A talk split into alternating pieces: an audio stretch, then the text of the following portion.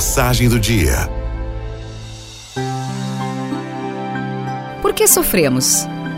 Essa é uma pergunta que atormenta a nossa humanidade. A questão é que temos a tendência de exagerar o lado positivo ou negativo da vida. Dependendo do grau de importância que atribuímos a esses aspectos, positivos ou negativos, caímos na reclamação, na murmuração da vida e muitas, muitas vezes nos tornamos pessoas amargas. O sofrimento, assim como o prazer e alegria, faz parte da vida. Não podemos fugir das situações de sofrimento e muito menos impedir que as pessoas que amamos sofram. Portanto, precisamos aprender a aproveitar as situações que nos fazem sofrer da forma mais positiva possível. Anselm Green fala no seu livro O Céu Começa em Você o seguinte: Onde está o maior dos meus problemas, ali está também a maior de todas as chances. Ali está também o meu tesouro. É ali que eu entro em contato com a minha verdadeira essência.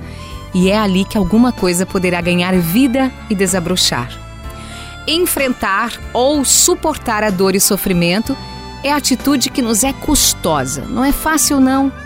Requer garra, escolha e perseverança.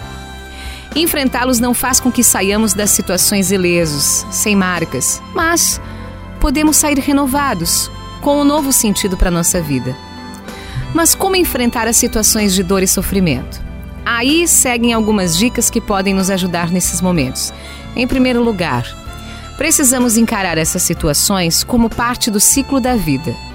E como ciclo, ter a certeza de que irá passar. É importante atribuirmos sentido ao sofrimento que enfrentamos para que ele não passe em vão e assim não caiamos no perigo de perder a oportunidade de crescer como pessoas. A segunda dica é: buscarmos manter um olhar positivo e a confiança de que vamos superar essa adversidade, mudando o que é possível mudar, aceitando aquilo que não pode ser mudado, mas em tudo e sempre mantendo o olhar de esperança. A terceira dica é fundamental.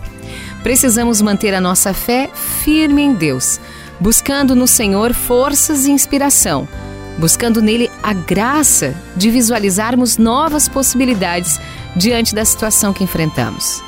Ao pedirmos essa graça para Deus, precisamos dar outro passo.